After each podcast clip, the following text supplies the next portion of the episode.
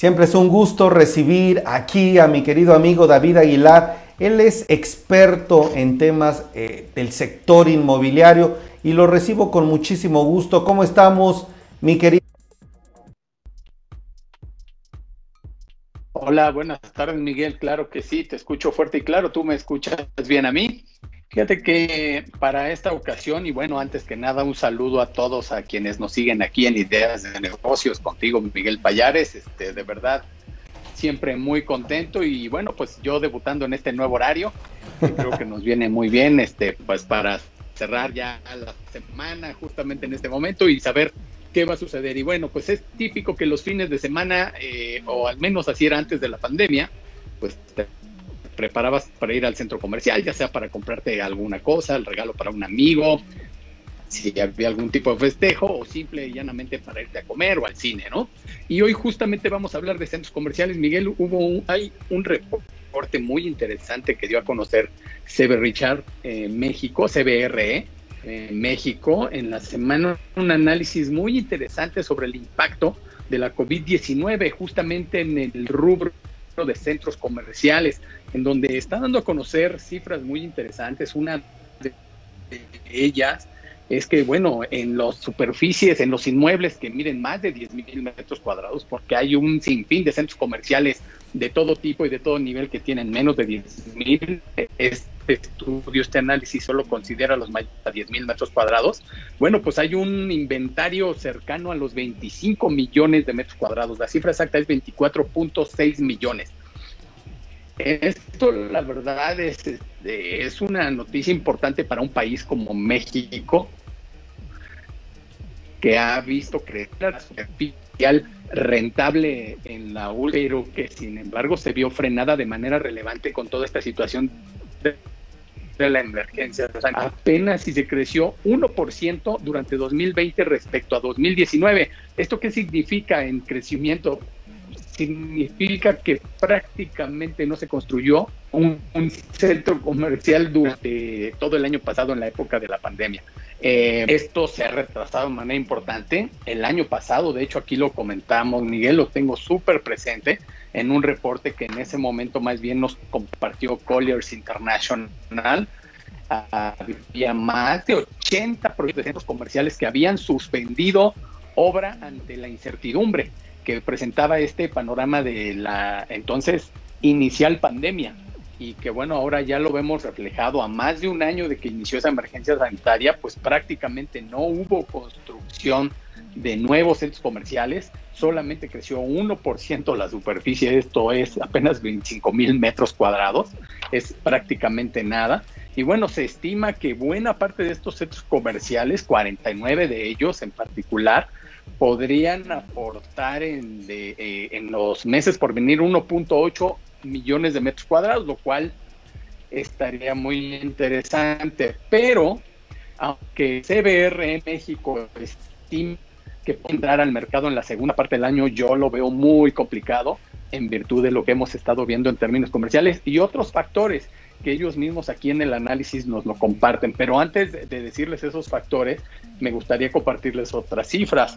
Eh, por ejemplo, la región metropolitana concentra el 32% de este total de construcción, 0.8 millones de metros cuadrados, es decir, casi 2 mil metros cuadrados. La vacancia de superficie comercial para renta eh, en todo el país es de 12.2%, es decir, poco más de 3 millones de metros cuadrados están hoy día disponibles en el mercado. No toda esa disponibilidad corresponde, como ya lo vimos, a nuevos centros comerciales, sino a los centros comerciales que ya estaban existentes y que vieron mermadas, bueno, pues los flujos de la gente ante la limitación de la movilidad que hubo por en casa. Entonces, eso es también un indicador interesante porque lo que estaba programado de colocarse finalmente no se colocó, tampoco se construyeron nuevos centros comerciales y bueno, pues esta vacancia de 3 millones este, incide en otro factor muy importante en este negocio, en los precios de arrendamiento. Y bueno, justamente ya hablando de los factores que afectarán e impactan de manera relevante la este mercado de centros comerciales es, bueno, como primer punto el consumo. Aquí lo hemos platicado, este, e incluso tú has dado cuenta de ello en los resultados de la ANTAD, Miguel, eh, se ha estado recuperando de manera importante. Eh, también de, de, otra manera la movilidad se ha ido recuperando poco a poco, la gente empieza a ir a los centros comerciales de nuevo. Eh, una cosa muy interesante que les quiero compartir, este, al margen de estos centros comerciales que puntualmente siguen los despachos como CBR México, yo tuve, hice un ejercicio hace un par de semanas de ir a centros de transferencia multimodal, eh, que como tú sabes, uno de ellos de manera relevante es Carso, inmobiliaria, y a otro muy importante que no está en manos de Carso, sino de este grupo español K, que administran el tren suburbano y que tienen en estas terminales, puntualmente en el de Tlanepantla, más de un kilómetro de locales. También fui a visitar el otro CETRAM que está ahí en, en el metro de Cuatro Caminos y que de verdad quedé impresionado porque no hay un solo local disponible. Es increíble cómo a través de esta, estos mecanismos de, transferencia multimodal en el transporte, no se perdieron esos locales, continuaron. ¿Cómo no lo sé? Y, y prometo, en cuanto lo sepa, se los voy a compartir aquí. Pero bueno, volvamos a este análisis, porque tiene que ver mucho la movilidad eh, bueno, pues ya no está tan restringido. Sabemos que, por ejemplo, restaurantes y cines han visto limitadas sus operaciones. Hay un porcentaje eh, limitado de ocupación que se puede hacer. Los cines, particularmente, que muchos años funcionaron como anclas de proyectos en las zonas metropolitanas del país, eh, bueno, son los que más han sufrido. Tú también aquí has dado cuenta de ello, de cómo le ha costado a las diversas marcas recuperarse eh, y salir de los problemas financieros. Incluso algunas de ellas han tenido que abrirse a nuevos socios que paguen sus deudas para poder seguir operando. El comercio electrónico, como también aquí lo reportamos, incidió de manera importante. Y si bien esto ayudó a que quienes comercializan diversos productos y servicios vieran recuperados de algunas sus ventas, quien no una recuperación bien porque no necesariamente significa vendido bien en época, no significa que el local, porque todas tus ventas fueron en el local. Y eso impacta de una manera importante en otro factor que señala muy bien CBR, los contratos. Hoy están otorgando descuentos fuera de contrato, es algo que no está en el papel vigente hoy día, de descuentos de entre 10 y 20% durante periodos de 6 a 12 meses en lo que llega una recuperación mucho más tangible. Esto aunado a lo que les acabo de compartir, de estos 3 millones de metros cuadrados disponibles, seguro va a impactar en los precios en los cuales se estén arrendando estos espacios en el corto plazo, Miguel. Y otro factor importante, la arquitectura y el diseño, pues la gente nos sentimos más segura si estamos en espacios abiertos. Sin lugar a dudas, en los proyectos por venir, la gente vamos a preferir ir a estar en esos espacios y seguramente serán los que mayormente aquilaten las propias marcas para ir a colocar ahí sus locales de venta y evidentemente va de la mano con las medidas de higiene y de seguridad que podamos percibir claramente los usuarios. Y hay un factor no mencionado en el análisis, pero que me gustaría aportar aquí. El desempleo todavía es muy importante, sobre todo en las zonas metropolitanas del país, Miguel. Hemos dado cuenta aquí también, este, tú en, otros, en otras oportunidades también, acerca de cómo el INEGI reporta esta recuperación del empleo. Pero ojo, esa recuperación se está dando sobre todo en los clústeres industriales que abarcan distintos corredores en diversas entidades del país mas no necesariamente significa que ese empleo se recupera en las zonas metropolitanas, que es donde mayormente hay presencia de centros comerciales. Todavía por ahí vi en la semana hay más de medio millón de empleos por recuperarse justamente en ciudades como Nuevo León, Ciudad de México, Tijuana, Guadalajara y, e incluso León, que ya es una zona metropolitana importante junto con Silao y Salamanca e Irapuato. Entonces ahí este factor del empleo es muy importante para que los centros comerciales se recuperen, porque si no hay compradores, pues evidentemente no hay ventas. Entonces hay un factor ahí también importante, la recuperación salarial, el empleo.